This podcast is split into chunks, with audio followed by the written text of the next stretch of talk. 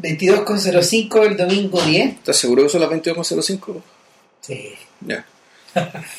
Fue- bueno, fui víctima del cambio de horario que me fletaron. No, no es culpa tuya, pues sí. Es lo que hay. Bueno, son las 22.05 del día 10 de marzo del año 2013. Estamos en Santiago de Chile en la edición número 138 Sí. De De, Civil Cinema. eh, las películas que no nos avergüenzan y como amenazamos y anunciamos ya en semanas anteriores, hablaremos hoy de la película Eras una vez en Anatolia, que no pronunciaré en turco porque no sé pronunciarlo, eh, de Nuri Bilge Ceylan. El, a ver. La idea de hacer, la, la idea de hacer el, el podcast sobre Ceilán, de hecho, vino de la sugerencia de alguien, ¿cierto? Sí, de de un miembro del público cuyo nombre no recuerdo, pero si nos está escuchando, Claro. muchas gracias porque gracias a su sugerencia finalmente vi la película de Ceylan que me hizo muy feliz. Y, y bueno, además también nos dio un impulso para más o menos hacer las tareas y eh, ver o rever las otras películas de este director turco. Claro, Vilcher vio, volvió a ver Casaba, que yo no he visto. creo que es la primera que hizo, o sea, o la primera importante. no sé Sí, es como la primera película. En- entre medio, entre esa y USA, hay otra que se llama Nubes de Mayo. Yo vi los climas, vi Tres Monos y vi esta. Así que, como que en general. No, entre los dos la hemos visto prácticamente todas. Creo Claro. que son, son- figuran ocho películas, de las cuales creo que hay una que, que- que es anterior a Casa. ¿va? Sí. Y hay, una, uh, y hay una octava película que se está rodando en estos momentos, o va a estar en, pre- en, en producción o en postproducción, no lo sé. Fíjate, Eh, fíjate que la primera vez que yo oí hablar de, de Nuri Bilge debe haber sido en el, en el Bafisi del 2003. Me topé con Bruno Betati, que en esa época trabajaba, o sea, trabajaba en Jirafa, en esa productora, fue su productora, y él, a propósito de, de que ellos iban con José Luis Torres en esa época a, a postular un proyecto, de lo que posteriormente Sería el el cielo, Cielo, la la lluvia. Él me dijo, ¿sabía lo que se parece un poco a esto? Se parece un poco a Usac. ¿Tú has visto Usac? Ah, sí, mi- lo miraba en el catálogo y la estaban dando. Y después llegó a Chile por esos mismos años. Claro, y en esa ocasión yo no la vi. Y, y la fuimos a ver en la sala de la Católica, de hecho. Sí, pues. Y puta, Usac, no te voy a decir que fue un shock, pero fue divertido mirarla, porque eh, el nombre Ville llegaba como precedido un poco de esta reputación eh, que, que en esa época también le, le achacaban a Andrei Ziyagintsev, ¿te acordás? sí, sí, de regreso. Que a todo esto siguió haciendo películas, de hecho un tipo que habría que echarle una, habría que echarle una mirada porque tiene como dos o tres más Ya. y algunas, algunas más o menos, algunas también criticadas como el regreso. Entonces, claro, hablaban un poco de, hablaban un poco de estos herederos o de estos hijos putativos De de, Tarkovsky. de Tarkovsky. Y efectivamente, Usak, que era la historia de, era la historia de un, de un- de un tipo que iba a ver a su primo a, a Estambul. Es que en realidad es al revés. Era- era- Es al revés. es al revés, es un, es un fotógrafo, un fotógrafo que espera un primo que, que dice que, le va- que dice que va a llegar. O sea, y, que ni siquiera sé si es un primo, sino Sí, es un que primo, un primo. eh, entre que era un primo o entre que es un tipo que es del mismo pueblo del que él venía. Claro.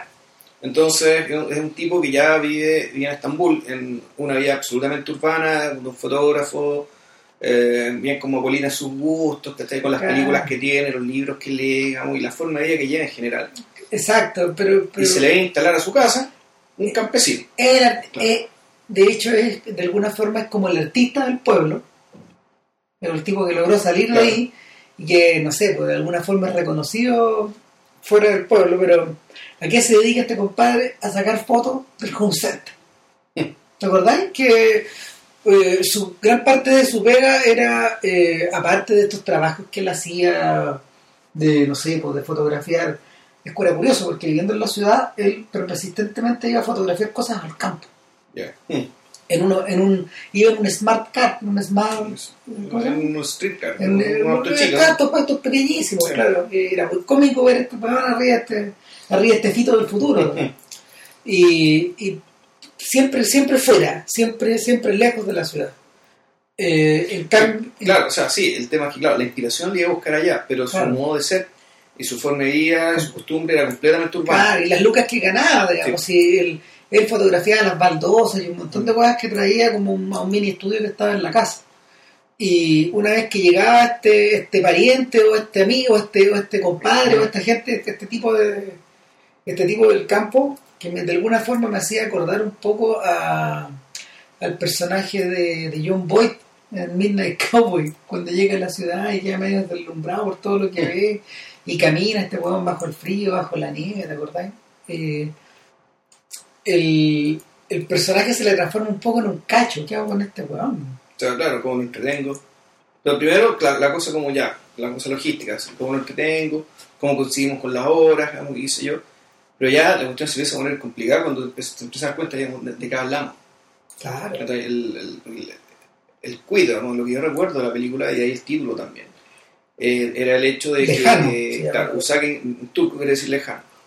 Es que, claro, le- la película está ahí para, para, para darse cuenta de que el tipo realmente, este que se fue del campo y, y se fue de la ciudad, y, al- y al irse a la ciudad y al adaptarse a la ciudad, eh, se convirtió en otra persona, en último término. Cambió, de, cambió su ser Claro. se convirtió en un ser tal ¿cachai? que este otro tipo que era su mismo pueblo, digamos, que lleva una vida, lleva una vida paralela en otro lado, ya no se pueden reconocer.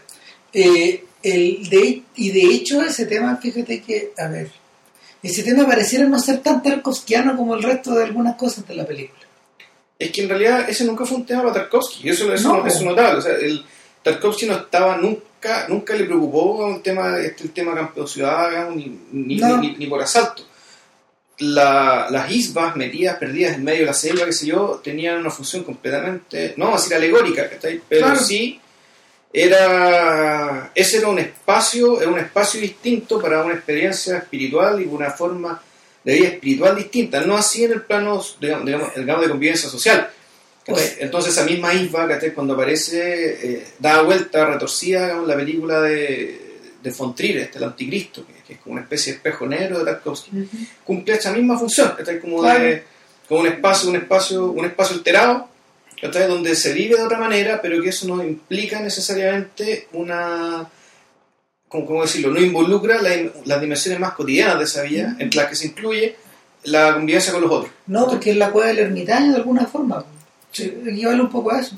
O sea, es un poco eso y es también el, pero también es, es un el, el- un soft place, como decían, como Sí. un lugar suave, aquel lugar donde la, lo sobrenatural, la irrealidad o la presencia divina se hace manifiesta de una manera eh, más evidente. En el- y, y en último término la teatralidad también. Porque cuando tú pensáis, por ejemplo, en las películas que Bergman filmó en Faro, las casas, cu- esas casas cumplen la misma función. Claro. O sea, la casa de personas, la casa de a través de un vidrio oscuro, está el... El fondo son casas que no protegen, que el No. fondo la gente que está ahí adentro está igual desnuda que si estuviera en medio de una tormenta. Están expuestos. Son- Absolutamente, están, están eh, botados, expuestos, desnudos, sin nada. Como ese no es un lugar de, una casa no es un lugar de protección ni de intimidad, sino al revés. Es, el- es un lugar que hace evidente el, el desgarro, el, Sí. tener, el tener, la, el tener digamos, la, la carne viva sin piel. Exacto. Y nada, pues, entonces, uno de los instantes más raros de la película, más divertidos de la película, que esa es una, esa es una cosa que Tarkovsky tampoco tiene, el sentido del humor. No, No, no, está fuera, está fuera de lugar y pese que Tarkovsky era muy bueno para los chistes, en la, en la vida, en la vida privada. O sea, los buenos hablaban del sentido del humor de o Tarkovsky. sea, lo divertido que era. Claro, puta que divertido André y la weá. Bueno, pero eso no existe en las películas, ¿eh? Claro. Pero, pero en Nuri Bilge, de hecho, hay chistes hasta costa de Tarkovsky. ¿te acordás cuando el tipo ponía Solaris? Pa- pa- Eh, No, no era Solaris, era No, era- weón. Es que hay otra, y en otra parte tenía una escena también de, de Stalker, Claro. cuando están los tipos arriba de un, arriba de un tren. pues, que, que es la clásica escena de Stalker que no se acaba nunca. Yo me dormí, yo me dormí en esa escena cuando, cuando más chico, cuando la No, pero el chiste era que este tipo de repente se ponía el porno, y Claro. cuando escuchaba un ruido que llegaba su compadre, ¿Qué pedazo apretaba el botón, ¡pa! Tarkovsky, ¿qué te crees, po? ¿Qué, qué te pasó? Claro. Entonces, te- te- de alguna, y de alguna forma había, obviamente también estaba esta típica cosa como del ratón de campo y el ratón de ciudad, donde hay una suerte de admiración ciega de, de al, al personaje que logró llegar a Estambul. Mm. ¿Cachai?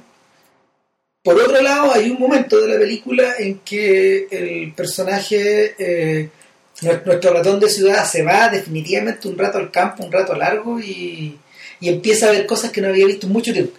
Ya. Yo esa parte no me acordaba. fíjate. Claro. Y, o sea, no, lo que, lo, que, lo que empezáis a ver, y aquí nos vamos a meter de a poco al tema de la, de la película hoy día, es que en Nuri hay una tremenda fijación, igual que en Tarkovsky, con ciertos códigos que él, con, con ciertos códigos que él crea para poder transmitirte sensaciones o transmitirte estados de ánimo o transmitirte información, por en último término.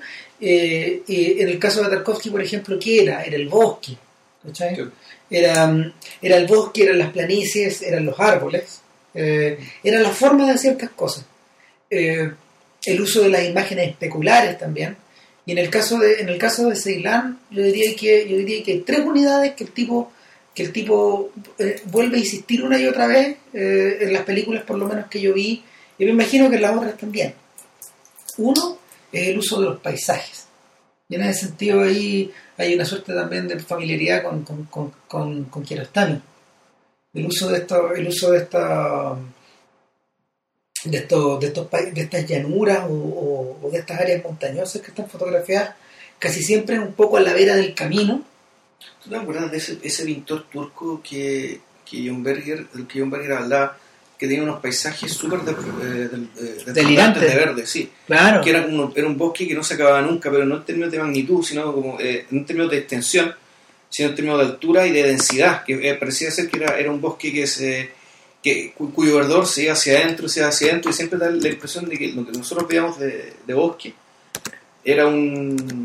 Era, Era una sección nomás, pero era, final- era el, mejor dicho, era el margen, ¿cachai? De un núcleo que era infinitamente más verde, más denso y más exuberante eh, que esto. Entonces, los...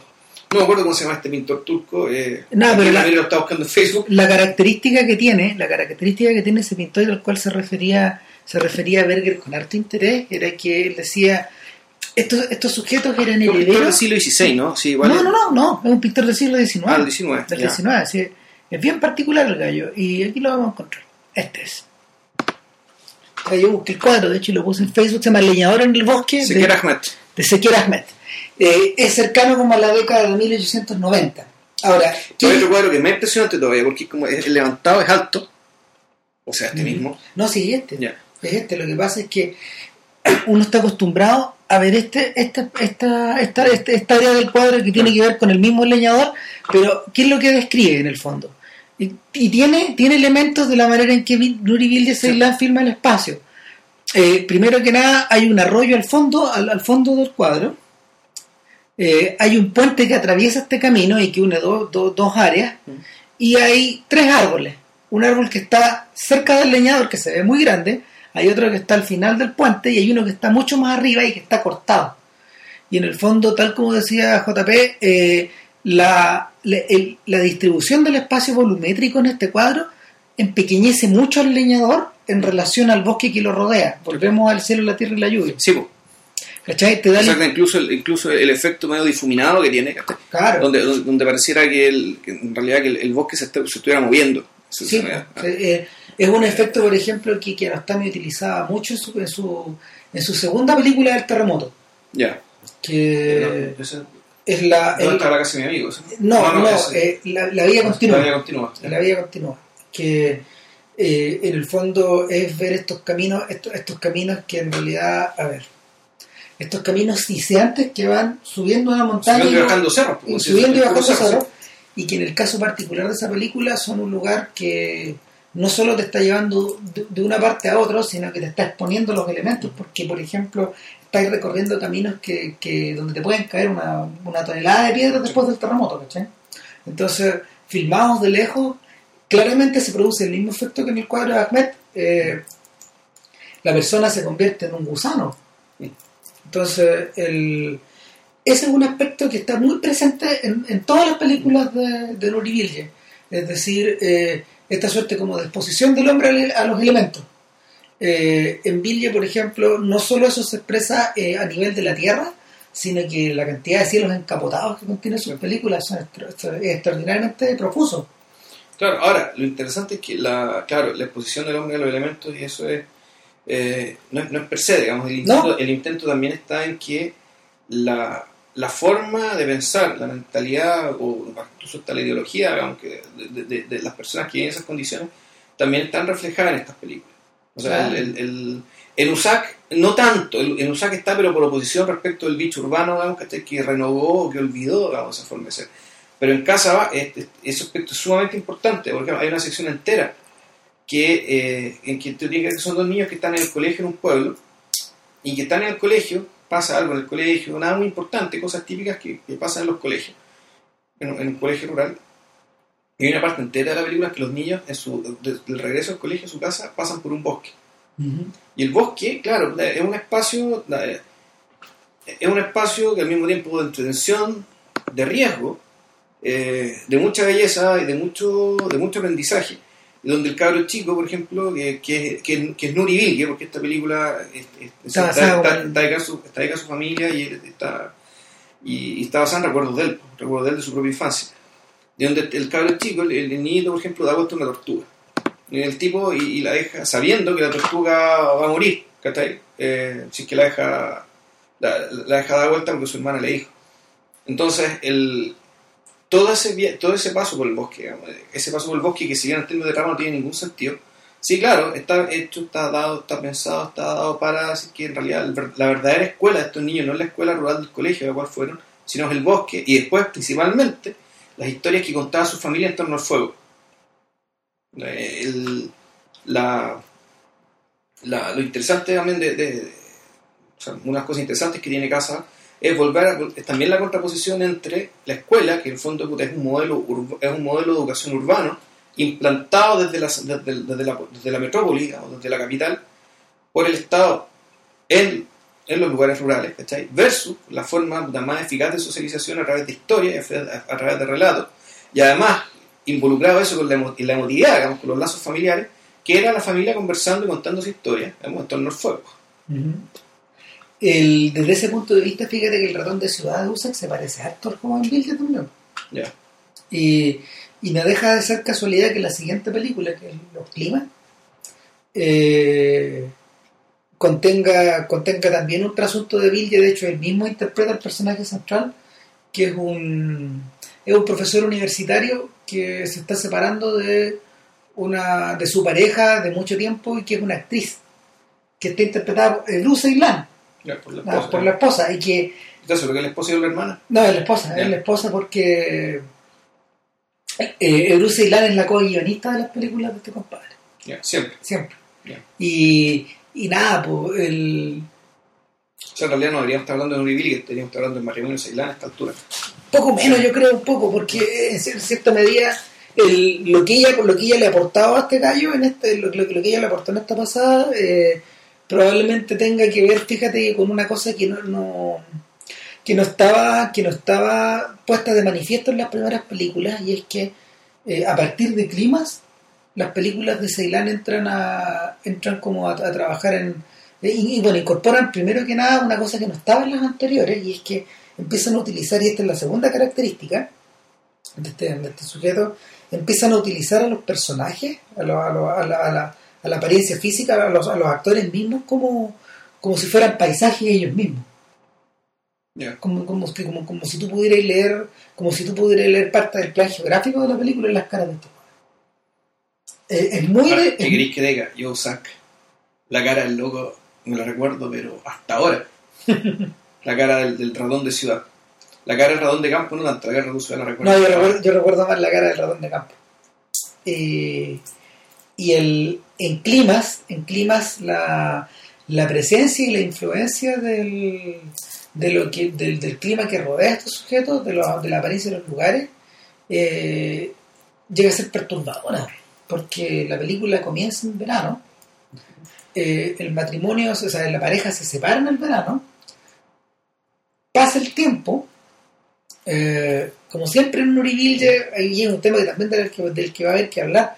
El uso de las elipsis es una cosa muy extraña y muy particular de él. No, el, de, de, de entrar en el tema, pero las elipsis son súper importantes. El tipo llega y corta y... Sí, ah, bueno, que en realidad la, la- la foto que estáis sacando y que en realidad no es...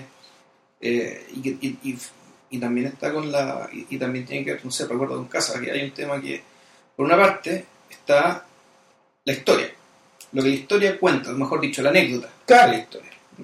Los lugares que transcurre y todo esto. Pero en paralelo Bueno, están los ciclos naturales. Todo el Está el, día, está el día y la noche, están las estaciones. Sí. Entonces, uno podría decir que incluso la, la aparentemente rara es porque el tipo en realidad está privilegiando el, Del el- ciclo, el parte ¿no? del ciclo, no, Sí, no la claro. historia, ¿cachai? En- no la anécdota. En el caso, en el caso de los climas está súper claro que tiene que ver con la atracción y la repulsión eh, eh, y con, con la reproducción también. Es- Ya. es- es- pero eh, es- los ritmos son animales. O sea, el- está, está, está muy puesta de manifiesto esta sensación de que de repente personas que se atraían después ya no se pueden ver, no se pueden ni, ni tomarle ni, tomar- tocar, ni tomar el olor, ni tocar, ¿cachai? Y, y esto les pasa a ellos y él se separa y quedan un largo tiempo separados. Viene algo que se parece al otoño y luego algo que se parece un poco a la primavera, o sea, algo que se parece al otoño, ponte tú. Pero tú no sabes si fue en ese mismo año o no, porque hablan de que hace tiempo se separaron. Y luego viene un invierno desquiciado, donde el tipo va en busca de ella directo a la nieve, donde ella está filmando una serie.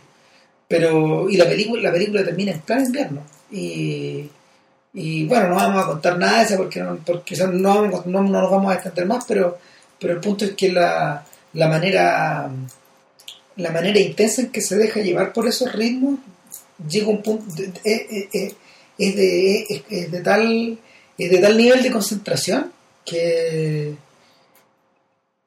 que de alguna forma las personas se transforman en el paisaje el- yo creo que es lo más cercano que, que yo le he visto a este gallo a algo parecido a Antonioni, en ese sentido. Es muy antonionesca la película, de hecho, de hecho Ebru Ceilán se parece mucho a Mónica Vitti. Sí, no, claro, en realidad Antonioni, uno que lo piensa, porque eran tan importantes las islas de piedra estas. Claro. En la, en la aventura, pues. Claro, porque, claro, en último término la gente termina siendo las piedras que son azotadas por los elementos una y otra vez. Y ahí están las piedras, que Otra cambian, imperceptiblemente cambian, pero cambian. Claro. ¿Sabéis qué? Termina siendo un poco los arquetipos. Si, si tú pensáis, por ejemplo, en la obsesión que han tenido ciertos escritores italianos con el, con el manejo y el uso de. Y, no solo eso, sino que ciertos músicos italianos también. Y si te vais para atrás, ciertos pintores italianos con, la, con las lecturas y las relecturas de la. Del, de, de- de- de- sus mitos fundacionales también, ta- también, también están puestos en relación con eso. De hecho, ponte tú, el, el corto que Antonioni filmó para Roma, que se llama Jano, el- o sea, el- el- para, la, para el Mundial del 90, cuando uno lo ve, eh, es, es sobre eso, pues ya Antonioni ya en, en ese corto, Antonioni para recorrer la ciudad y para expresar lo que Roma significa, eh, utiliza el dios Jano, que mira hacia el presente y el pasado, pero... Por lo tanto, utiliza una estatua. Y no solo estatua, utiliza piedra finalmente. Y, y todo es piedra. Es impresionante. Sí, divertido, que además que el, el- Ya no necesita persona. Claro, ¿no? y, que haya terminado despidiéndose prácticamente con la mirada de Michelangelo, digamos, ¿cachai? Piedra. Que también es otra piedra, una piedra con forma, pero bueno, sigue siendo piedra. Piedra, claro. Entonces, el, en, el caso, en el caso de los climas, te da la sensación de que, de que ellos se convierten en paisajes y están filmados de tan cerca a veces, a los casabets, que, que termináis, termináis eh, haciendo tuyos en la pantalla los rasgos físicos de los sujetos. Y en ese sentido es más chacal todavía que él, lo haya, que él haya hecho esa experiencia con su mujer. Y el... Bueno, en realidad probablemente, el- porque eso eh, porque eso eso que me decís tú, no recuerdo que lo haya hecho con, con los, con los personajes. ¿no? no, no, yo creo que, pero que yo creo que Está experimentando con él y con su esposa. es de ¿no? una naturaleza muy personal la cuestión y, y no por nada esta es una película que él hizo en digital es su primera película en digital de ahí para adelante todos son Todo lo hizo en digital. claro Eh, tres monos en cambio eh, utiliza todo eso que aprendió en, la anterior y es bien interesante la película. Es, un- es una es una historia de cine negro.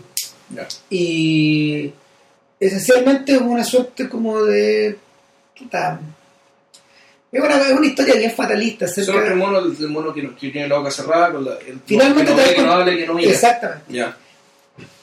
Eh, es una historia, es una historia súper fatalista acerca de, un- acerca de un candidato a un puesto político, nunca explican qué es, eh, que en una noche muy oscura, muy parecida a la, de, a la, a la de la primera sección de Eras una vez en Anatolia, este gallo atropella a algo, alguien. No, un bulto, no sé un bulto, tú lo veis, un bulto al final nomás. El bulto cagado de miedo. Entonces, eh, Esa misma noche este gallo va donde su chofer y lo despierta a las 4 de la mañana y le dice, ¿sabes que tengo un problema? Eh, la candidatura empieza luego, eh, necesito puta que te eches la culpa. Te va a esperar, van a ser, no sé, van a ser seis meses, un año, voy a estar, voy a estar preso, pero eh, a la salida te va a esperar una porrada de plata. Entonces, bueno, bueno, rápidamente, nuevamente en la elipsis, bueno, corta, corta, corta, y ya queda preso, y lo, y lo siguiente que vemos es al hijo de él, que es un adolescente bueno para nada, que pasa acostado, anda en calzoncillos por la casa, nunca lo ven mucho más vestido que eso, y a, a- a la esposa de él, que es una señora como de cincuenta y tantos años, muy bien conservada. Eh, el, el hijo un día le dice a la mamá, ¿sabes qué? ¿Por qué no le pedimos plata a este weón? Perdió la elección, pero puta, le va bien, deberíamos sacar algo de provecho de esta situación, ¿o ¿no? Pero hijo, ¿qué le has imaginado? digamos? ¿Qué le vamos a decir a tu obra? ¿Para qué le vamos a contar a mi viejo? Pidámosle plata. ¿Qué viejo está en la cana ya salió? Está en la cara todavía. Ya. Y acto seguido, la señora preocupada porque en realidad el hijo, el hijo anda mal, no anda bien. Eh, y, y- y- y está girando, está girando, está girando un poco en torno a esa idea. La señora va y ahí viene la parte fea. El viejo le echa una mirada, bueno, a la mujer del, la mujer del, del chofer. ¿cachai? Y en una serie, en una serie de elipsis, en una serie de elipsis bien perfecta, eh, te queda claro que eh, no solo pasó algo, algo entre ellos, el hijo se da cuenta, sino que la señora se enganchó con este tipo. Que es un sátrapa también. Ya. Un como Es un sapo. Y, y cuando el viejo sale, con queda la caga. No te puedo explicar por qué. Ahora, ¿qué pasa? Ahora, Por, la historia que me estáis contando, el pero- género. Pregunta número uno, sí, ¿le hizo por encargo? No, no. Y este, yo ayer, yo, yo la estaba viendo ayer. Y, y en realidad, en relación a, en relación a los climas, es un giro súper radical.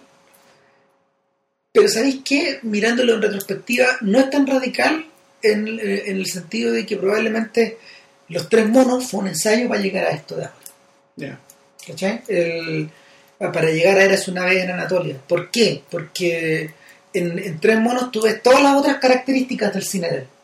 O sea, esta belleza del paisaje, esta forma, esta forma de filmar a los seres humanos que ya- él ya había sumado, eh, un uso cada vez más diestro del digital como soporte, ¿cachai? Eh, una, un particular interés por filmar de noche. eh, y algo que había algo que había incorporado de los climas que era esta sensación de, de, de zambullirse dentro de la conducta humana de una forma que por lo menos en USAC no, no estaba tan registrado porque finalmente en USAC en USAC era la- esta incapacidad de entenderse de los dos ratones es, la- es lo que te termina echando para adelante la paz Sí, pues, si mal que mal, tanto Busas como Casa en el fondo están movidas por la inacción. exacto Es decir, nadie hace nada extraordinario, todo se mueve dentro de todo, dentro de lo cotidiano, dentro de lo dentro de la vida normal. Claro, y en ese sentido, en ese sentido el, el cine, el, cine, esa, parte del cine de Nuri Bilge se parece un poco a Hou Xiaoxian y a los ritmos de Simon Minglian, ¿cachai? Y sabéis qué, yo tengo la sensación de que eh, al interior de, este, de, de- de- este- de esta pareja de cineastas eh, tiene que haberles, tiene que haberles hecho ruido esta sensación de que en realidad no quedarse, quedarse en esa que, saber, limitarse, limitar, limitar su paleta a eso eh, puede ser demasiado cogotante. Y en ese sentido te da la impresión de que por eso la intimidad se mete en, los climas y el género se mete entre, entre monos, porque una vez que una vez que empieza uno a mirar eres una vez Anatolia te das cuenta de que todos esos elementos están puestos en forma dinámica y en movimiento. Sí. Ahora, el, ya con todo el fresco, digamos, y más o menos con el registro de toda, de toda la paleta, digamos, de, Claro, que ahora podemos hablar de, de la película. que Bilge ha acumulado hasta ahora, Mm, ¿no? porque en el futuro anda a saber qué, otras cosas va a hacer. ¿no? Claro. Pero hasta ahora tiene eso. Yo sigo, sigo creyendo que el, los elementos centrales, de todas maneras, eh, son aquellos con los que empezó. Sí, Es decir, el tema, el, el- el- lo- el tema y la preocupación respecto del modo de ser, digamos, del modo de ser urbano, el modo de ser rural, y el, el cómo es la vida digamos, en, el mundo rural, es el tema, creo yo, de... Sí, es su trabajo. O sea, no sé si el mundo, no, no, no sé si solo el modo de ser rural, yo creo que el, el modo de vivir en una nación dominada por esta, por esta clase de, de Es que, espacio. es que ahí nos encontramos con otra cosa. O sea, y ahora vamos a entrar de lleno a la película que nos ocupa, más o menos la mitad del podcast, pero bueno, lo que solemos hacer. Eh, eres una- por lo que uno entiende viendo la película, en- dentro del imaginario turco, y, y, bueno, si hay algún turco o alguien que sepa esto, nos corregirá, ojalá hagamos el podcast, pero la impresión que tengo es que Turquía son dos cosas. Turquía es Estambul y el resto es Anatolia.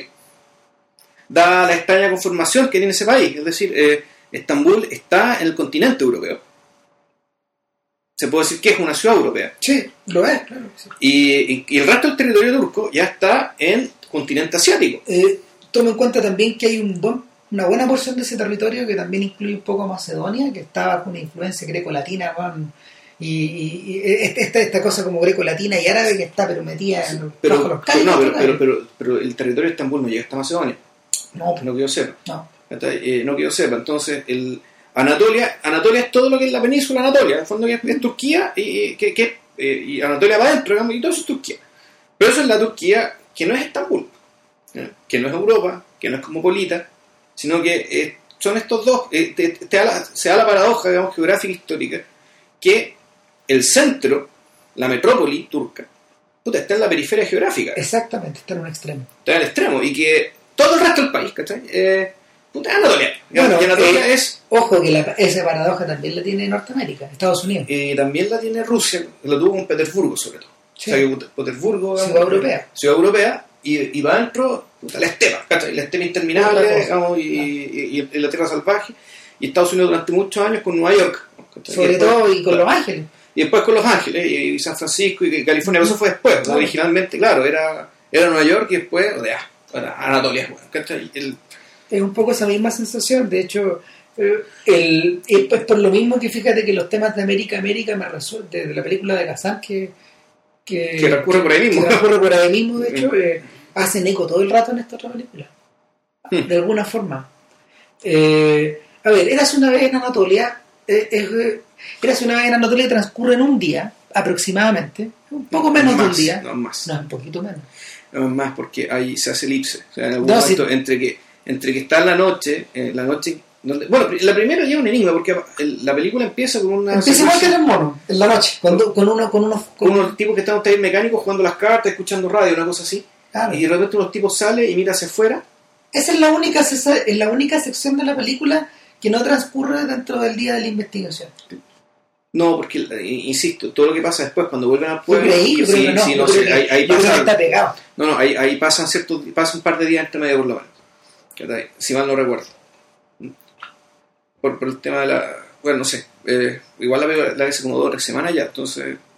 Bueno, el tema es que eh, de partida esa escena inicial no tiene relación con lo que viene después. No, pues porque No son los mismos personajes ni nada. eh, hay un personaje en común, el muerto.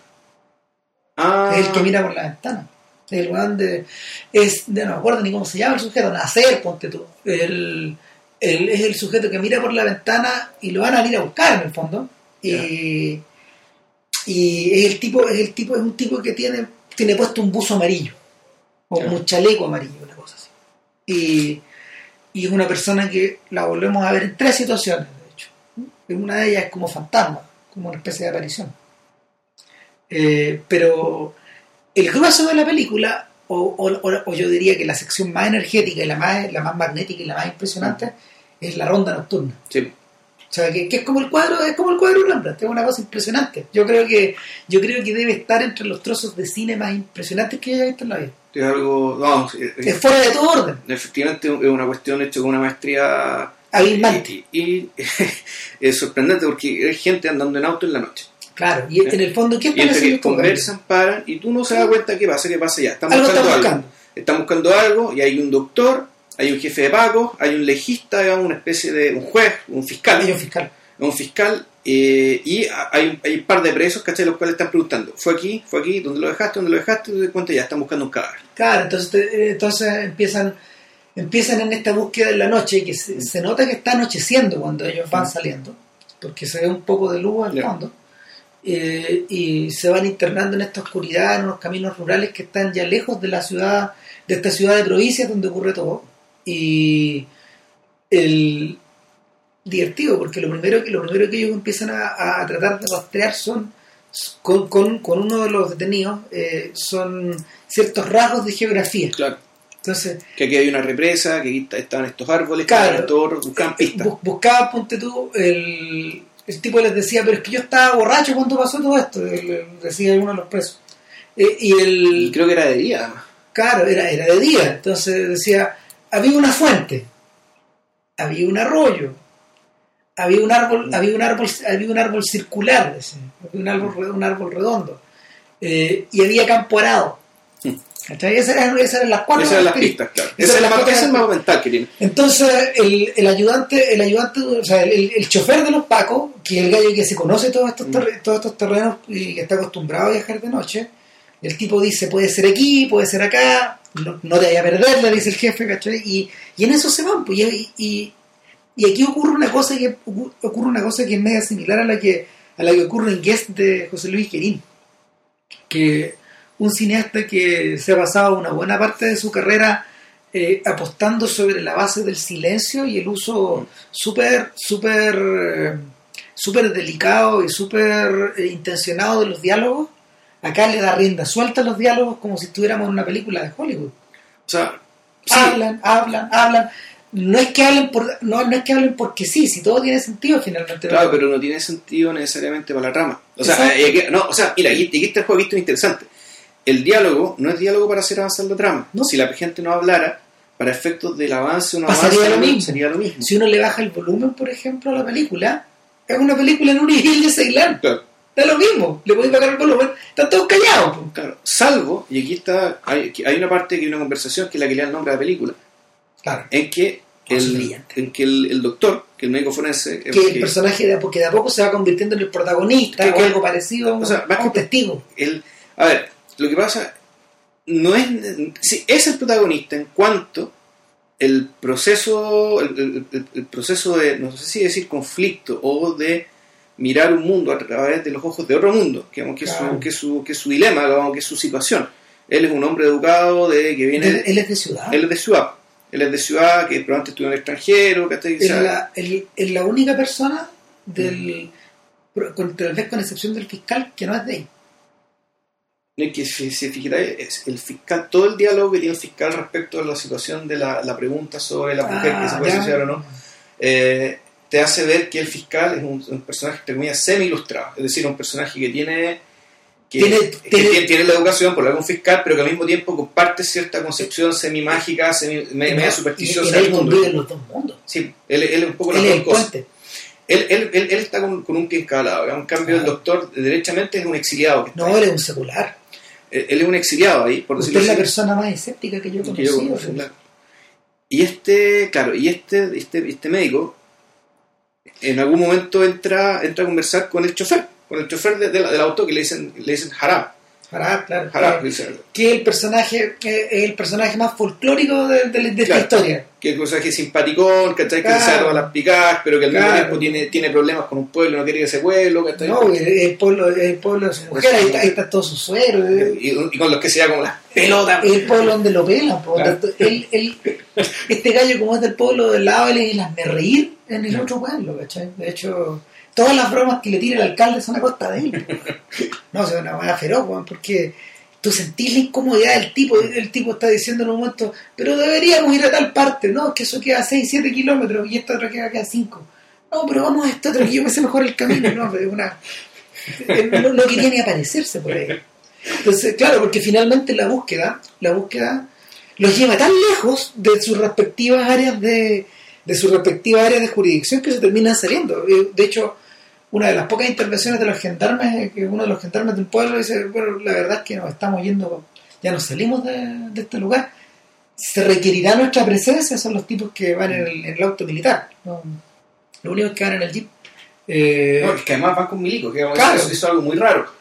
Porque, claro, esto es una comitiva de. es como una suerte de policía militar. son, son dos autos, vamos. Con pagos, con el forense, con el Ah, doctor, yo, sí. Buscando un cadáver, ¿cachai? Para que una vez que lo encuentren, establecer los datos con el, en el, que para que el fiscal tome nota, que el forense determine la causa, causa de muerte en principio, ¿cachai? Y qué sé yo, y pues, un trámite, un trámite, en fondo un trámite, burocracia Claro. es parte de todos los días. Ahora, raro porque van con milicos, pero que van con milicos. Más con Milico, yo creo que yo creo que también forma parte como de la no sé, forma parte como de la comitiva nomás. Y el, el tipo les dice, ¿sabes qué? Nos salimos hace rato del lugar donde O- tenemos que estar. O puta, Anatolia es un lugar peligroso. Yo creo, o sea, mira, yo, yo de la... A ver, No, o sea, el, el- viejo de la montaña todavía dando vueltas. estos, estos, docu- Claro. estos documentales que a mí me gusta ver de la BBC weón, muestra que, que muestra- cuando han ido por estos lados, especialmente me, me acordaba de, de este tipo que rehizo el camino de Alejandro Magno. Una vez que estos gallos se van internando en jeep por, el, por estas montañas, te va quedando la sensación de que esta cuestión es tan trivial como Pakistán, solo que está un poquitito más dominado. donde o sea, de hecho cuando tú te- cuando cuando estos personajes o sea en la medida de que se van internando en su viaje hacia la noche hacen una especie de intermedio. Es como el intermedio de la película. Y, y, y- y en ese momento cuando están bastante perdidos cuando cuando han ido a dos tres lugares que los tienen muy desconcertados y, y los personajes han tenido de hecho el, el- el- el- el policía que está a cargo de la, de la de esta búsqueda tuvo una especie como de quiebre y le, empezó a forrar al, al- Sí, se, se salió de quicio. no, o sea, yo le digo ya, no me voy o sea, corta tu hueveo. O sea, si- el- vaya a decir la verdad o no, porque queda claro que hay alguien que está ocultando algo ahí también. Claro. O sea, de hecho, Ceilán, el, el único personaje que él filma consistentemente de una forma dramática es a este personaje, que está siempre lejos. él está siempre lejos, pero además él está. Su conflicto es un conflicto mucho más grande que, cual- que el de cualquiera de los que está ahí. Claro, es un conflicto de vida y muerte. Mm. El, el que tiene el que tiene este sujeto, tú, tú lo notas tú lo notas en su, en su porte adusto, ponte tú, porque es una persona muy delgada, muy flaca, como está como pintado por el greco, y, y, y lo otro es su mirada, que es desesperada. Es una persona que, que de hecho, cuando tú miráis para atrás, hacia atrás las películas de Ceilán, la, el único, la única sección donde tú encontrás una persona así eh, es la esposa de es la esposa en tres monos que llega un punto en que llega un punto que, y es por eso que la película se pone tan estridente en algún momento cuando cuando tú decís pero pucha esta, esta, esta es la clase de material que este gallo no suele filmar Claro. entonces ¿cuál fue la solución para poder esa es la sensación que yo tengo cuál fue la solución para poder dejar entrar a este mundo este mundo que, que, que es un poco teatral o un poco dramático o un poco convencional Sí, o sea, en Eh, el mundo de las pasiones, el mundo de la crónica roja. exactamente exactamente Claro, y como lo mostró acá, lo mostró ex post. Exposto. O sea, con, su, con, con, con- los cadáveres humeantes, ¿cachai? Con el, el, el- con los, ya con los hechos consumados. exactamente. El, a ver, no es, no es que no es que de un día para otro Ceilán haya querido hacer un CSI en Turquía. O sea, no, esto no es CSI Anatolia. No, no. Eh, pero, pero lo impresionante es que cumple una función parecida. Y a mí lo que, a mí lo que más me impresiona de la película, y esto nos conecta directo con el intermedio, es que eh, tal como John Bonjour hizo en, en Memories of Murder, utiliza, un proce- utiliza un una serie de procedimientos policiales. Podría haber sido otro procedimiento, podría haber sido la construcción de un edificio, cuando tú no sabes. Pero utiliza una suerte, una suerte de procedimiento como para abrirte un mundo. Eh, el, eh, Eras O sea- una vez en Anatolia, es como, para mí, el Ah, ojo, que el caso de Memories Memories of Murder era, una, era abrir tu mundo, pero al mismo tiempo era, una página de la historia. era la página de la historia, pero también perfecto ya del espectador que siempre quiere saber, bueno, puta, qué mierda, contar de los crímenes. Claro. Es parte de la necesidad de la historia es, en fondo, hacerte un barrido, hacerte una operación rastrillo, recorrer todas las posibilidades ¿cachai? Eh, en, en las cuales, donde puede estar escondida la verdad. El- Memories, of Memories of Murder tenía esa función. Por eso la película es tan grande. Aquí, aquí es un poco distinto. Aquí, aquí, eh, el objetivo en realidad no es ese.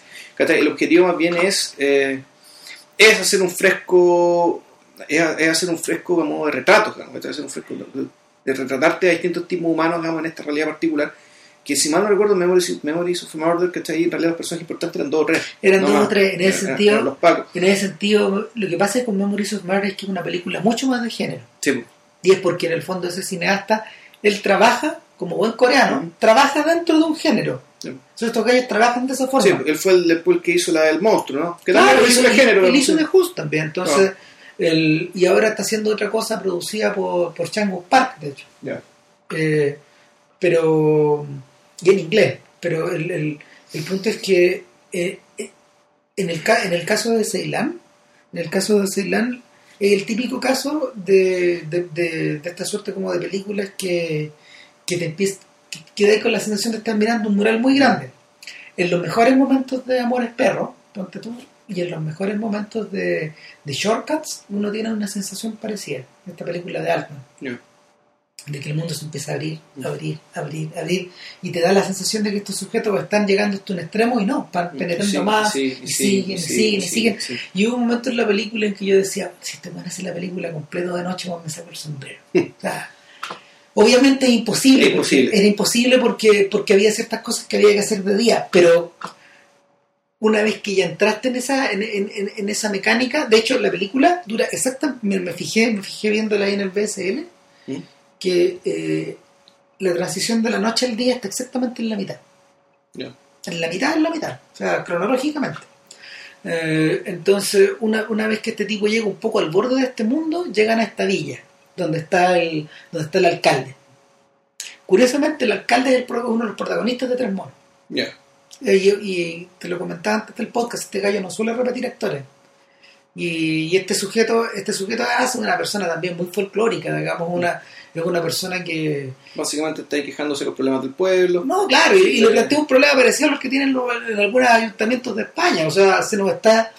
Este Se lugar- están yendo los se nos cabros. están yendo los cabros, eh, este es un lugar donde estamos con cualquier cantidad de problemas, o sea, porque se les corta la luz en un momento y le dice, oye, pero ¿cómo no van a reparar la electricidad? Bueno, tú deberías pedirle ayuda al gobierno, lo que pasa es que tenemos problemas más complicados que eso. O sea, la electricidad vuelve después de 15 minutos, pero hay ciertas cosas que no están. Mm. Y No, bueno, hablando del tema este, y claro, que de repente que se muere, no pueden enterrar a la gente porque tienen que venir los parientes de Alemania. Exacto. Hay, tan- hay tanto turco en Alemania que ahora los entierros tienen que ser tienen que ser demorados como dos o tres días para que todos lleguen. Para que llegue toda la, toda la parentela de Alemania a- al funeral. Porque como no lo voy a ver y es porque de alguna forma, a pesar de estar completamente asimilados a Europa, esos turcos alemanes de Fatih Akin todavía tienen unos, todavía tienen unos rasgos, todavía tienen la, la- el, El- el imán tira, el, el tribal que los Sí. tira, los tira, los O tira, sea, los atrae. no- está, está el cuestión tribal, está también el- la geografía misma, está la música, está la cultura, hay una cuestión entera que los va tirando, que los va tirando, Claro. que los va tirando, que los va tirando. Los tira de la misma forma en que la película va tirando hacia la noche. Claro.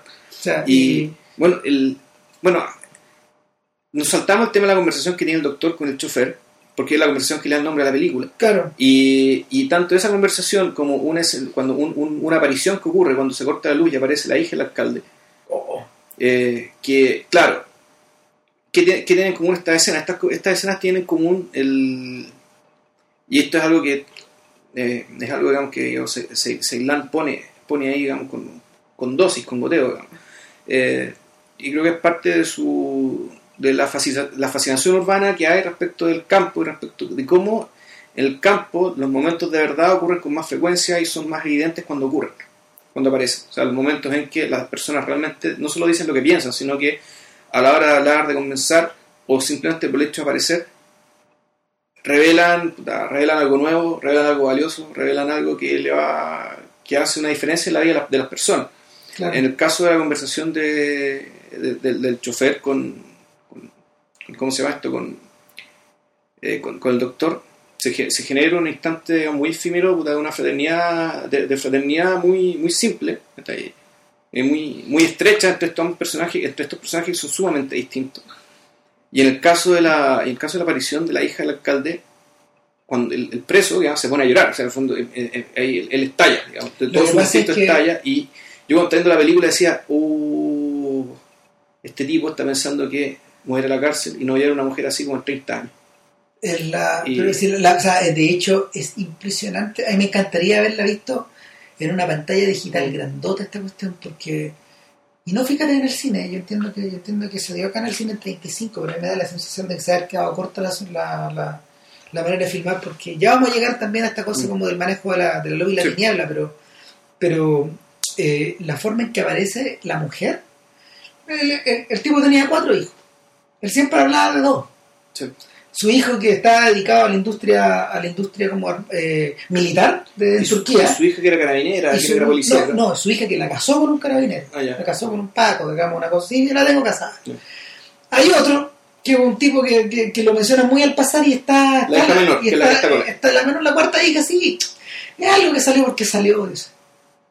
like an afterthought decía el, el- el subtítulo. O sea, me salió porque me salió nomás. Y, y, y, y, y le dice, ah, pues fulano, trae la weá, y le pega un grito para adentro y, y la niña trae las lámparas y los té y, se ve desde el fondo de un corredor una luz que va apareciendo.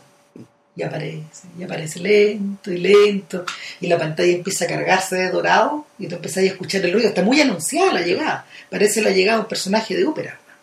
Y, cuando aparece, weón, con una lámpara a lo Latour, Claro. Claro, o sea, Claro, pero, eh, pero el rostro de ella aparece muy súbitamente. O sea, de repente. Claro, de la nada. de aparece la luz, se le ve la cara. es que ya va iluminada por la lámpara que tiene abajo, la lámpara de aceite, y tú decís, bueno, esta es una aparición, Entonces el doctor es un milagro, queda. No, es la luz en las tinieblas. claro. O sea, es eso y más. Y, y, y todos quedan flop. Todos quedan absolutamente ¿De desconcertados. dónde salió esta chiquilla? El, el- preso eh, entra en crisis. ¿cachai? Y el otro preso, en cambio, ese, ese hombre está muerto en vida. Ella no reacciona. El, el preso es un fantasma, ve el tipo que mató. Y lo ve comiendo igual al lado de ellos y lo ve ahogándose. Ahogándose tal como cuando se empezó a ahogar cuando lo estaba enterrando. Y el, y el personaje ahí decide confesar algo que tenía guardado. Claro. ¿Cachai? Y decide, decide explicar un poco por qué lo mató. Pero eso no lo vemos tampoco. No, todo es con elipsis, todo, Todo es con elipsis. sí. O sea, porque el, habría que decir algo también acerca de la forma en que, en que Ceilán filma a las mujeres. El, a propósito de eso, y es porque en Eras una vez en Anatolia hay dos personajes femeninos. Está, todos son hombres, eh, salvo esta cabra, Que aparece cinco minutos. No tiene diálogos, de hecho. No habla, y es de una belleza. ¿no? Sí, eh, Eh, bueno, y, y el y el y está también está la, a la viuda del muerto. está la viuda del muerto. Eh, ambas usan ambas usan No, puede ser la viuda del viudo también. Pero no, pero está la viuda, del está la viuda con asesinado. su hijo. Más adelante. Mm. Y, y el. ¿Cómo se llama? El. Ambas están vestidas de usanza musulmana, con su, con su cabeza tapada. Sin embargo, el doctor en algún momento ve cómo esta chica en medio del viento va a sacar algo que estaba afuera y la cabellera se hace hacia arriba, empieza, Mm. se empieza a ir hacia arriba como en, en- como en la ciudad de Silvia, como cuando Guerin filma a las mujeres con el viento de, de Estrasburgo, el viento de la tarde de Estrasburgo, ¿cachai? Y en el fondo es como si es como si el velo se convirtiera en su pelo o el pelo en el velo y empezara a agitarse como una bandera hacia arriba, ¿cachai? Como Y- una llamará. como una llamarada, como un personaje, como un personaje que no es humano finalmente.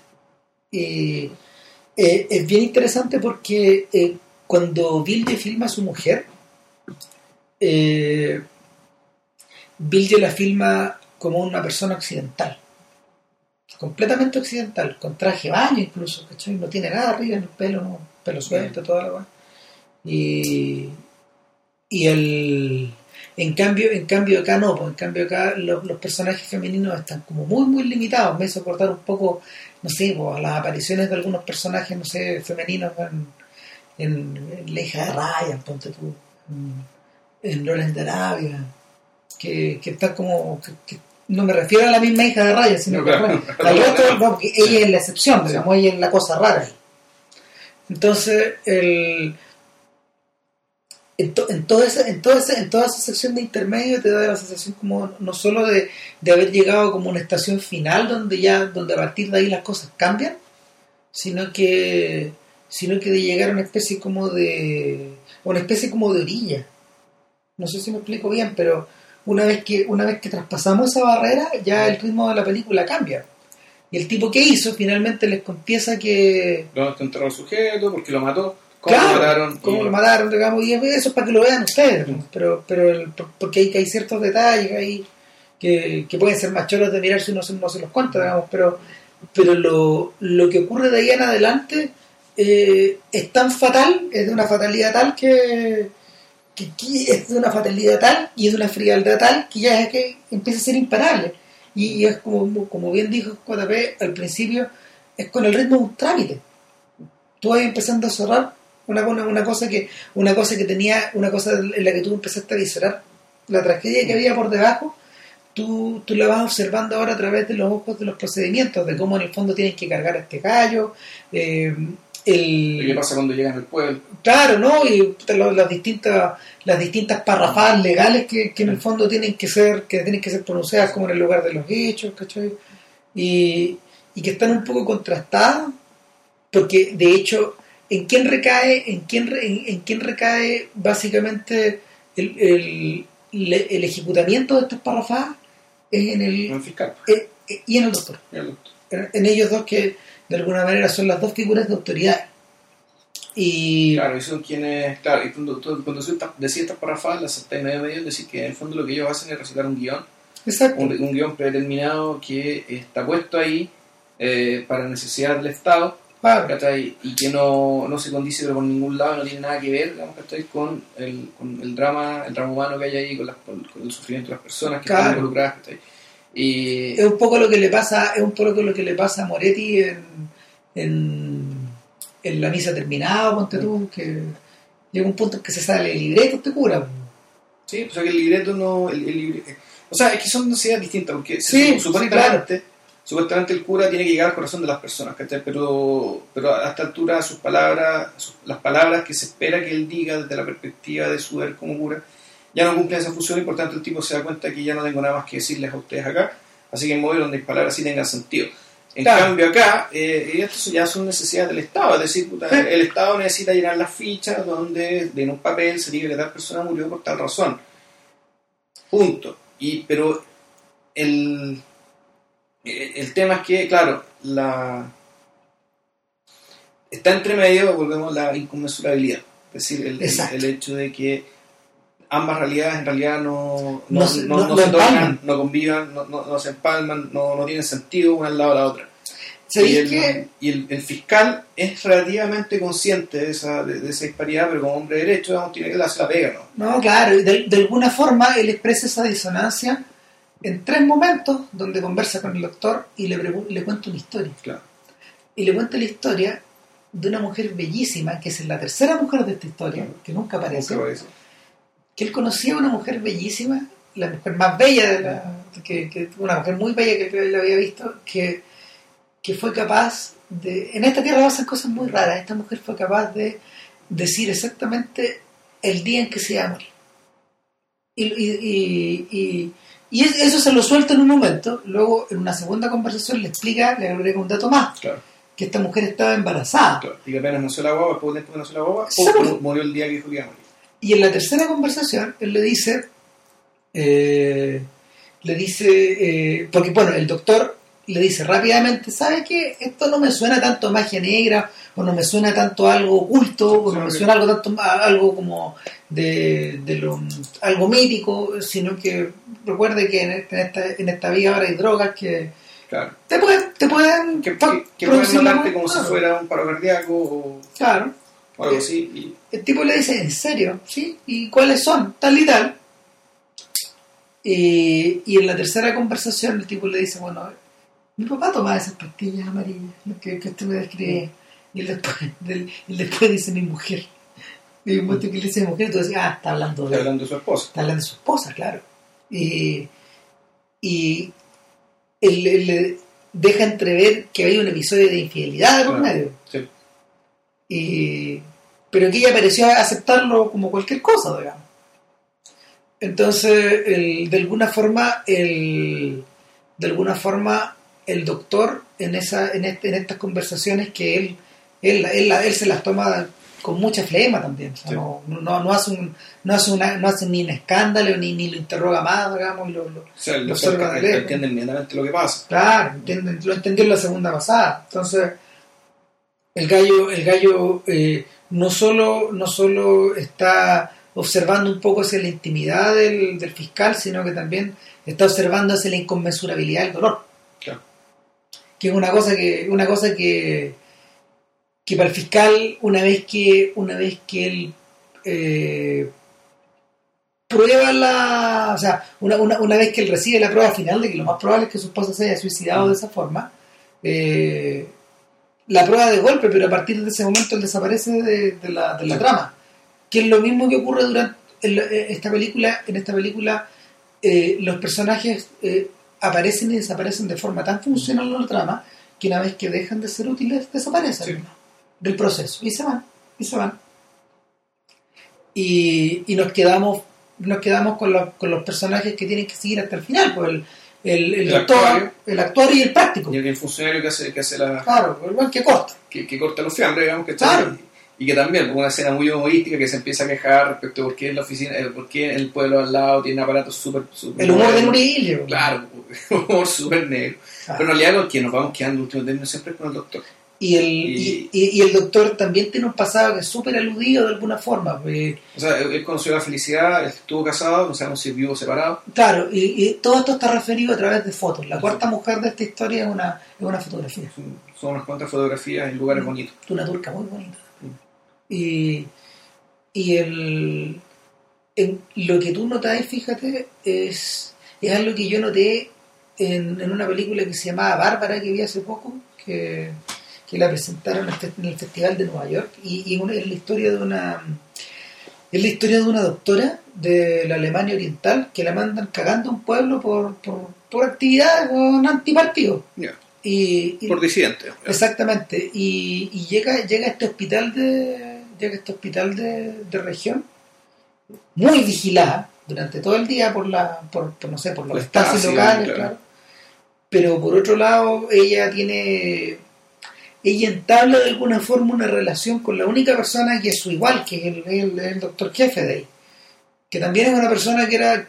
que también tiene una- que también tiene un pasado, pero de otro tipo, digamos se lo entregan un poco a cargo a este gallo y te quedas te quedas con la sensación de que estos sujetos en el fondo eh, y, y es un, es un súper buen detalle y, y- y- y la, y la historia del doctor de ciudad que se va a región se repite en una y otra cultura yo me acuerdo de un montón de, de un montón de, otros de, de otras películas o otras series que tratan un poco de eso Sí, no, o sea, hay un, ver, cuando vimos esta película, que era re mala, bueno, este Patrice Lecombe, que era con, con Custurica, bueno, ah sí pues. la, la Dame de Sombrero o algo así, no me acuerdo cómo se llama la sí, cuestión. sí, sí. era- La, del- la, la, la diva del techo la del tejado Creo que sí, era Sí, esta sí, sí. en Canadá. claro claro El, claro, el- un, un amigo de este- un amigo nuestro de este podcast, Claudito, Claudio, Mm. Santi Mala, bueno, de nuevo el progresismo en la periferia. De hecho, ese es, es el, es el tópico, el progresismo en la, en la periferia. Es decir, el, el, no, no tiene que ser necesariamente un médico. Muchas veces es un médico porque son las personas más incluidas que se necesitan los claro pero muchas, muchas veces un cura pero puede ser un cura, puede ser un abogado, puede ser un ingeniero. puede ser un policía, como le pasaba al personaje de, volvemos a Memories of Murder, que es un Claro. tipo que venía de la ciudad y que lo habían condenado a este pueblo cagón. Claro, y, y, eh, ahora muchas veces el tópico es el progresismo en la periferia en el sentido de que estos personajes de- eh, se genera el conflicto porque estos, estos personajes traen ideas nuevas, Claro. nuevos que su- supuestamente vienen a subvertir un poco el orden, digamos, el orden monolítico en, en, en- en A estos lugares. A veces lo, a veces lo hacen por proselitismo, a veces lo hacen por puro deseo de escapar. No, ya se lo hacen por solo la, sola forma de ser. De hecho, cuando tú hasta Doña Bella, porque esta, esta- de la, la- la cortesana, digamos, la, la cortesana de alto nivel, ¿cachai? que se va a instalar cerca de un pueblo, cagón, retrogrado, qué sé yo, también un poco eso. Sí. Entonces, pero aquí... Es distinto, es, perdón, es distinto un poco a la, al arquetipo del personaje que regresa. Claro, Que, que, hablando de estas cosas brasileñas, Chieta, por ejemplo, Chieta de Agreste, eh, de. Jorge Amado, es un personaje que vuelve a reclamar eh, este lugar y vuelve con, vuelve con todo lo que aprendió de afuera. Ya. O sea, yo creo que es eso mismo, pero con este otro giro, con, con Claro. este otro, con, este otro. ¿cachai? El, o sea, es un tópico que ya, bueno, está hi- hiper recontra tratado, Ahora, ¿sabéis qué? Pero que acá, claro, es otra cosa. O sea, Es que lo, que- lo que pasa es que esto, esto también lo podéis reflejar de alguna forma sobre la sobre el propio estatus de sobre el propio estatus de Ceilán dentro de dentro como de este panorama de la cultura turca. Piensa que piensa que la cinematografía turca, como suele ocurrir como en, en- estos en estos países de mucha población y, y- y de un mercado muy de un, de un mercado de un mercado audiovisual y un mercado no sé pop cultural que son muy activos. O sea, claro, que son Eh, países con mucha población, pero que al mismo tiempo eh, son los únicos que hablan en turco. O sea, es decir, tienen son, eh, son- su idioma, digamos, lo hablan solamente ellos, por lo tanto están obligadísimos, digamos, que a tener una industria de entretención, entretenimiento muy, muy potente. súper potente como, como en Irán, no lo podéis compartir como en Brasil. bueno. ¿y, y qué pasa? en Irán en Turquía en la India se produ- y en las distintas regiones de la India por separado incluso se producen cantidades descomunales de películas y eh, La eh, verdad es que en Nigeria se hacen más películas que en Hollywood. Sí sí también sí, se hacen más pero pero, pero es que ahí Pero hay, otro asunto. ahí hay un detalle. Igual ellos hablan inglés también. no, y habla- hay- hacen películas en inglés y, y, y en el fondo dialectos, en, en varios dialectos pero en el fondo el mercado de ellos es un mercado africano o sea, Ah, ellos hacen películas para África, O sea, no solo finalmente se convirtieron en exportadores, pero por ejemplo, Ya. En el, en el caso de lo- en el caso de los indios, eh, ellos expandieron su ellos expandieron sus rutas comerciales hacia China en ese sentido, porque también en China se habla mucho indio, o sea, por lo mismo por la misma gente que que emigró, por las por las tremendas colonias que existen en los puertos, pero O sea, de indios que hay en China. desquiciado, una Wow. cantidad increíble. Entonces, el, el, lo, lo que, lo que sí pasa en Turquía, lo que sí pasa en Turquía, que al mismo tiempo se ha convertido y en, una, en una gran industria de productos de contrabando, porque ellos tienen todo, todo la guerra tiene sus guerras de la galaxia, no, claro, los anillos. ¿cómo se llama esto? El, el, el Salfate, el que mostraba claro, las versiones turcas pira- piratas en el sentido de que roban todo, o sea, roban los guiones, que se Todo. y hacen todo en turco, ¿cachai? Y copian, probablemente se toma por toma, la cuestión, ¿cachai? Y lo hagan todo igual. Exacto. Entonces, El el, el punto es que el punto es que qué rol le cabe a Bilge.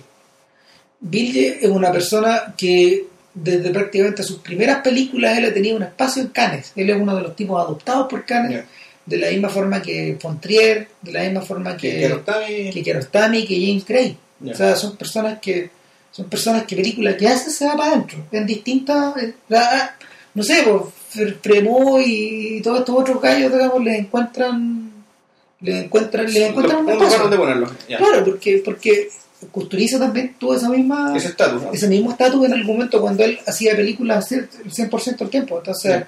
eh, estos cineastas regalones, estos cineastas regalones de alguna manera se transforman en, a ver, se transforman en productos culturales de exportación, pero, en- pero en muchos casos se transforman en bichos raros dentro de sus propios países.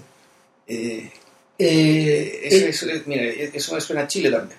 Por sea, cierto. O sea, de, de- de los directores que le va súper bien sus películas en los festivales, ¿cachai? Aquí las películas las agarra poca gente. pues, Entonces, entonces de alguna manera, de alguna manera, el, la, la irrupción, la irrupción del género en las películas de Ceilán, yo creo que tiene que ver un poco con eso. Eh, para tratar de poner un pie en serio digamos, en el mercado de su propio país. digamos. no, y claro, y para, para poder, claro, para poder tratar de, para poder tratar de Porque el, el pie en cana ya lo tiene, digamos, es decir, el tema Claro. es tener, los rapatas puestos en su propio país. que probablemente, que probablemente es el tema más complejo de todo. Que para, a estas alturas, para estas personas que pueden funcionar con completa autonomía por fuera. Es lo, es Sí, lo- es que es jodido, porque más que más Tarkovsky tenía un pie puesto en su país, Bergman tenía un pie puesto en su país, ¿cachai? Los grandes maestros, los grandes maestros del cine, digamos, de, de los 60 a los 80, todos, hasta donde yo sé, tenían un pie puesto en sus países y tenían un público que los seguía en sus países. Claro, o sea, finalmente, finalmente la tremenda, la tremenda, el, el tremendo acto de magia de Tarkovsky eh, fue que logró revertir en el sacrificio y la desorientación que él sufrió en nostalgia, no estar en su tierra. Y, y si tú ves el sacrificio de una película que se siente, se siente rusa, se siente sueca, se siente europea, Sí. eh, desde distintas, desde distintos ámbitos. Claro, pero cuando digo tener un pie, no solamente que ellos estén ahí, sino que el público lo reconociera como propio. Exacto. Y que, el público, un público grande, masivo, importante, que las películas tuvieran eco y tuvieran rele- relevancia, importancia, impacto en sus países.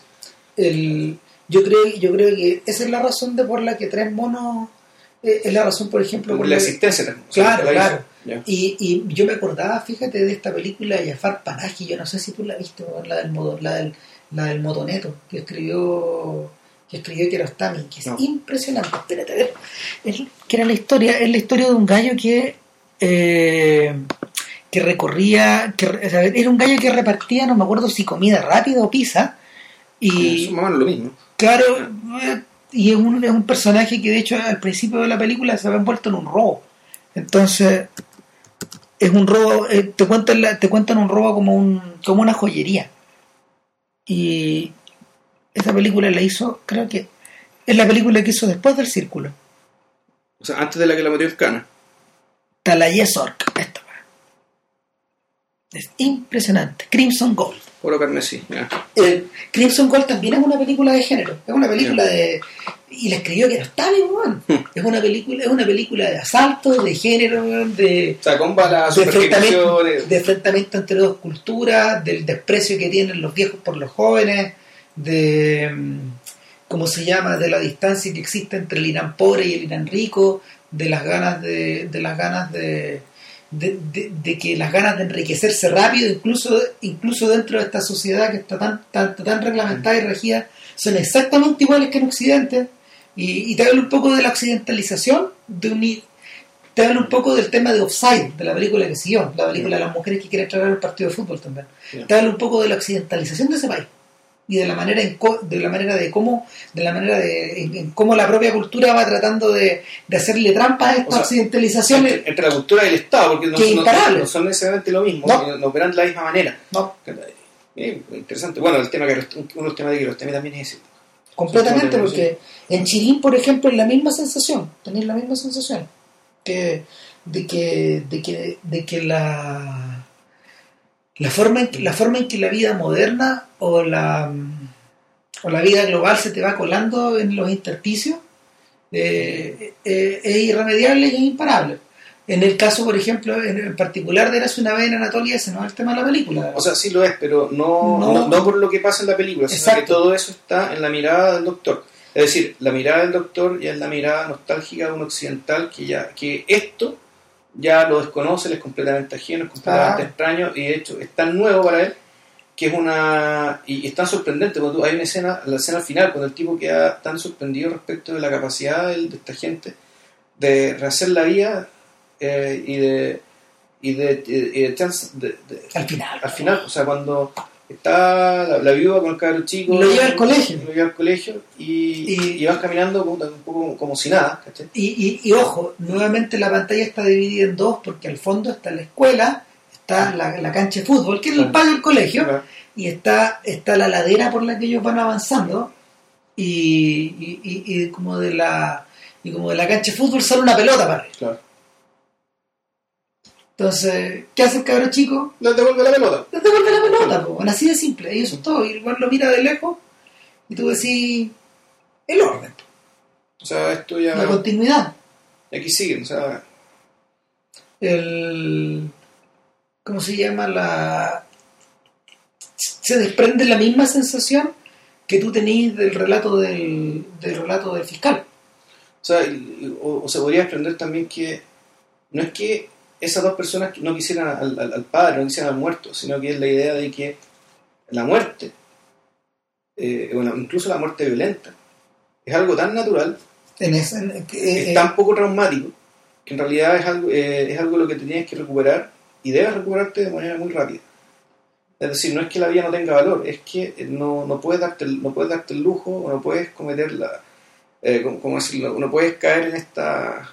En este, en- en- en esta, en este espectáculo, digamos, en- de, la, no- de la tele, de las noticias y no solo eso, sino que el, el- el hecho de que en, en la vida urbana... la teledramatización de las weas O sea, supuestamente la muerte, la muerte de la vida, particularmente, uno podría decir acá, es, es- la muerte de un individuo es, es más dramática porque supuestamente eh, el individuo aporta más. Esta es la tesis de Durkheim respecto de, de por qué, eh, respecto del valor de los asesinatos, de- respecto de los asesinatos, de los suicidios, que tiene que ver cuánto pierde una sociedad cuando un miembro, cuando un miembro prominente claro. Y no solamente pero prominente, sino que la diferencia era que entre las sociedades donde todos más o menos hacían lo mismo, lo que él llama sociedades segmentarias, eh, se muere uno, bueno, habrá otro que va a hacer la misma pega. claro. En cambio, en la sociedad donde la división del trabajo digamos, es cada vez más cada vez más fina, cada vez más pulcra, cada vez más particular, la pérdida de un individuo es una pérdida sustancial, porque no es, no es tan claro digamos, que él sea tan reemplazable.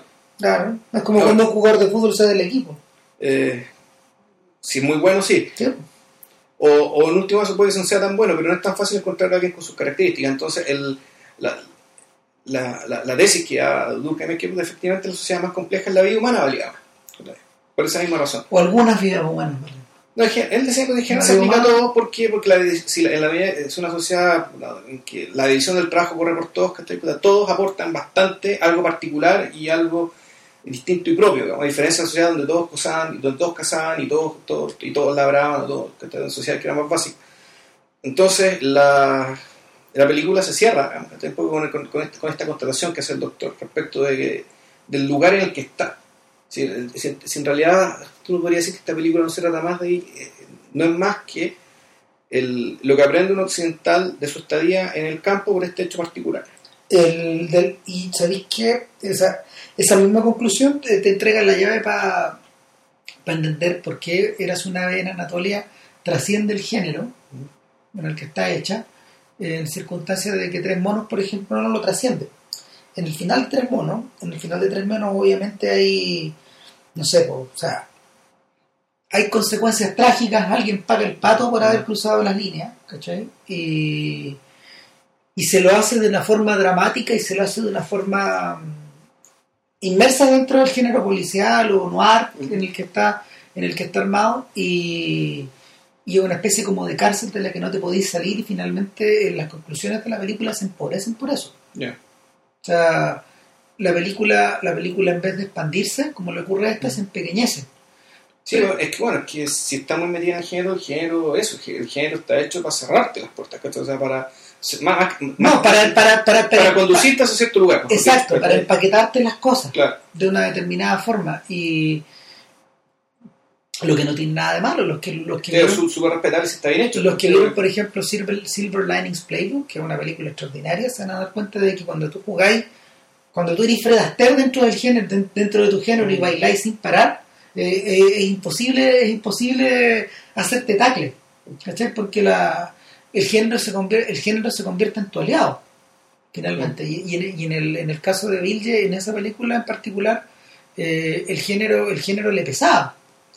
No es que le quedara grande, sino que, sino que para el tipo de, para el tipo A de, le queda chico, era, era un estorbo, era un- puede llegar a ser un estorbo más que un aliado. para el tipo de mirada que tiene él, para el tipo de mirada que tiene él, eh, la estructura Érase una vez en Anatolia, que es como una flecha lanzada para adelante, le servía mucho mejor. Y podía haber sido sobre cualquier cosa. Fíjate que, eh, de hecho, el, con, no sé, para ir ya para ir cerrando y volviendo a esta idea de la ronda nocturna, eh, la comparación con el cuadro de Rembrandt no está nada de mala, porque, porque la, en, en, la, en la ronda nocturna de Rembrandt, eh, durante años los tipos se han preguntado qué significaba. El, originalmente era un cuadro mandado a hacer por una cofradía de gente que...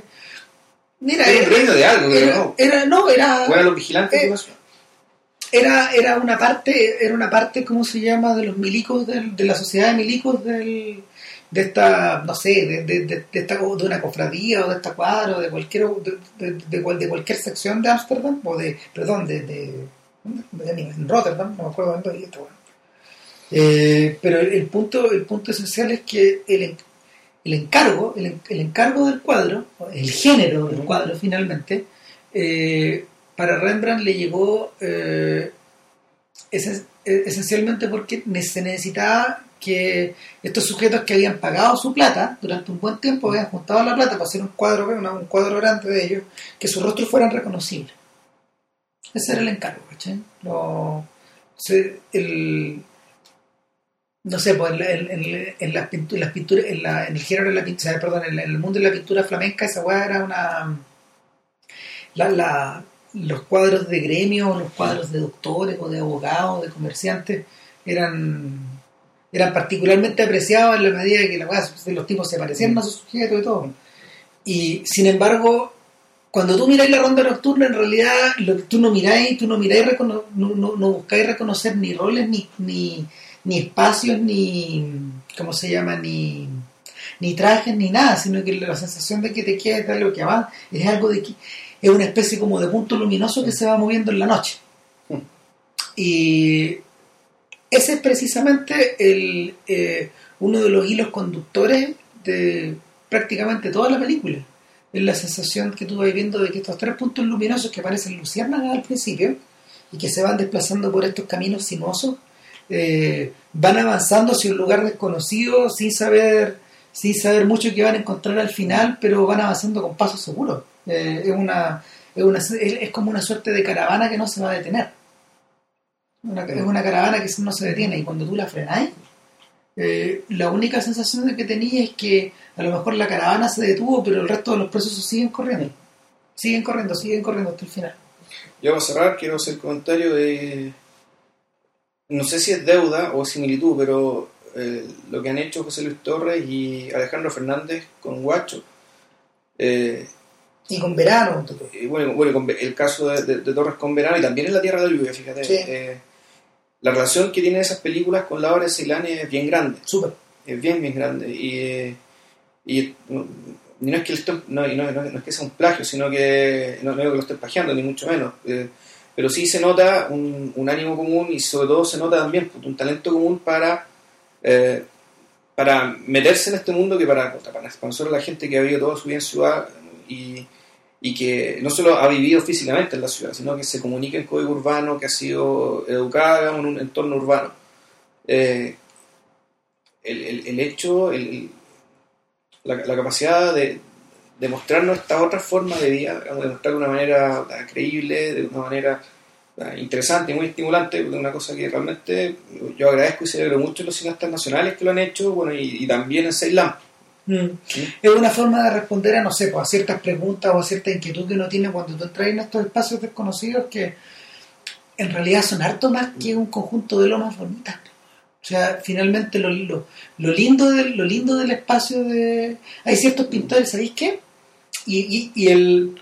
Sí. Mira, hay, hay ciertos pintores rusos y volviendo al caso de Ahmed, el pintor, de- el pintor Sí. del que hablábamos del principio, eh, Berger lo destacaba porque en el caso particular de Ahmed, él fue uno de los pocos, fue, no, fue, uno, fue uno de los pintores turcos pioneros en el ámbito del naturalismo. Eh, la, cult- la cultura pictórica turca había estado durante años ligada al, al mundo de- al mundo religioso y a la, a la exposición de a la exposición de no sé de, de ideas o de trozos de, o de trozos del imaginario a través de a través de, de- de- de estas letras de, de- de este, de este trabajo como medio musulmán de letras de letras combinadas con símbolos donde tú en el fondo tú realidad era, era arte decorativo que, que tú podías leerlo geométrico, digamos, Claro. Y en el caso de Ahmed, él es uno de los primeros pintores que comenzó a, a representar el mundo de una manera que era media similar a como la veía la gente. Y, y el, de, de alguna manera yo siento que yo siento que Ceilán está mirando su propio paisaje de esa forma. Está tratando, está, está- está tratando como de está tratando como de quitarle de quitarle tanto folclorismo y agregar un poco de escepticismo como de, de, de, de tratar está tratando de combinar al doctor con el Paco digamos en esta película es que el- siempre en- cuando me encuentro con este tipo de obra, que te- me, me acuerdo de la, del verso de la, de la poetisa, la poetisa iraní, la que hizo la película de los, de los leprosos. de los leprosos. O sea, este verso que decía, ¿quién es aquel que te hará en el infierno? ¿Qui- ¿Quién es? ¿Quién es ese? Entonces, ahí en, este tipo de película, puta, pareciera ser, y en el cuadro de Ahmed también. ¿Quién es este campesino? Exactamente. ¿Quién es esta gente? ¿Quién es, quién es este señor que en el fondo tiene que subir esta colina? Claro. Y, y, y- hasta dónde te lleva esta colina? El, una de las cosas más hermosas de la película, y, y es una cosa que, que tú tenías, que, que, que tú pensás que la va, a to- la va a mostrar una pura vez, y en realidad no, la muestra una y otra vez, una y otra vez. Es que cuando estos, estos sujetos llegan a, al borde de estos lugares y le dice, el, el- el Paco le dice a el Paco le dice a, a sus ayudantes, tuerzan las luces para allá, para acá, eh, estas, estas personas se pierden en el fondo de la loma. Y de alguna manera vuelvan a salir de ese fondo. Hay una parte que tiene que ver porque el- al fiscal le ir al baño. Entonces va y se ve de- Y, vuelve, y, y se va a la cresta. y vuelve, claro, y vuelve a hacer ese mismo proceso y en, y en eso viene un, viene un trueno gigante Sí. ¡pah! Y, y- y aparece, y aparece la, la única gota de expresionismo en la película que, que la- las piedras tienen cara en algún momento. Sí. Y Volviendo al tema de las y las piedras. claro, la- las piedras tienen cara y en el fondo eh, el, es, la, es la sensación de que incluso un sujeto un sujeto tan descreído como, como este eh, confrontado confrontado a esta duna sin tiempo, perdón, a esta, esta loma sin tiempo eh, incluso él tiende a tiende, ¿cómo se llama?, a atribuirle rostro humano a cosas que parecieran no tenerlo o, o peor. Y aquí tocamos una cosa que o sea o más increíble tocamos algo que tocamos algo que de hecho se me había olvidado mencionarlo porque que en el fondo todos los personajes de Ceilán y esto es esto es una constante no sé no sé la- en la las cuatro películas que yo he visto todos los todos los personajes de Ceilán tienen una tienen un rollo con los espejos siempre se observan o, o Ceilán o la cámara de Ceilán pone especial atención en los momentos en que ellos se ven confrontados hacia su propia imagen Eh, lo, vi la- lo vi en las cuatro películas Ya. y No, en casa, fíjate que yo recuerdo eso no está. O sea, cuando está mirando la ventana, la verdad no me acuerdo. Porque lo importante de la película recurre en. en claro, recurre en, en una fogata. Claro, una, una, una de las tomas, una de las tomas, una de las tomas que él repite en todas las películas, de hecho, es, es que hay determinados momentos en que él parece estar filmando a una persona, pero la persona aparece por el otro lado del cuadro, entonces tú estás viendo su reflejo. Eso es lo que había estado viendo. ¿Cachai? Y el reflejo te reflejaba a ti. Nada, No, eh, bueno, pe- pedazo de película está absolutamente encontrable en, en internet, así no, que la por favor. Es una, es, una, es una de las grandes películas de la década. Así, así, así como vamos, va a costar sacarle ese lugar, fíjate. Yo creo que, yo creo que es un logro, es un logro extraordinario. Es una, son, son de estas películas que, que no solo se te quedan pegadas en el sistema, sino que tú sentís, tú, tú sientes de que de alguna forma trascienden, trascienden su, tras- trascienden su formato, trascienden su industria, eh, trascienden la, la, la forma en que fueron hechas, ¿cachai? Están ahí para quedarse un buen rato. No, Sí, extraordinario. Un logro mayor. Eh, bueno, eso sería eh, para la próxima semana o la próxima vez que grabemos. ¿Tenemos alguna idea o no? No cachamos muy bien. Una de las deudas, de hecho, era como ponernos ponernos al día con un par de cositas del Oscar que se nos fueron. Sí, puede ser eso. Puede De ser Master, eso, puede ser- de Master, ¿cachai? Bueno, a cachar. Ahí vemos, que estén bien. Chau. Cuídense, chao.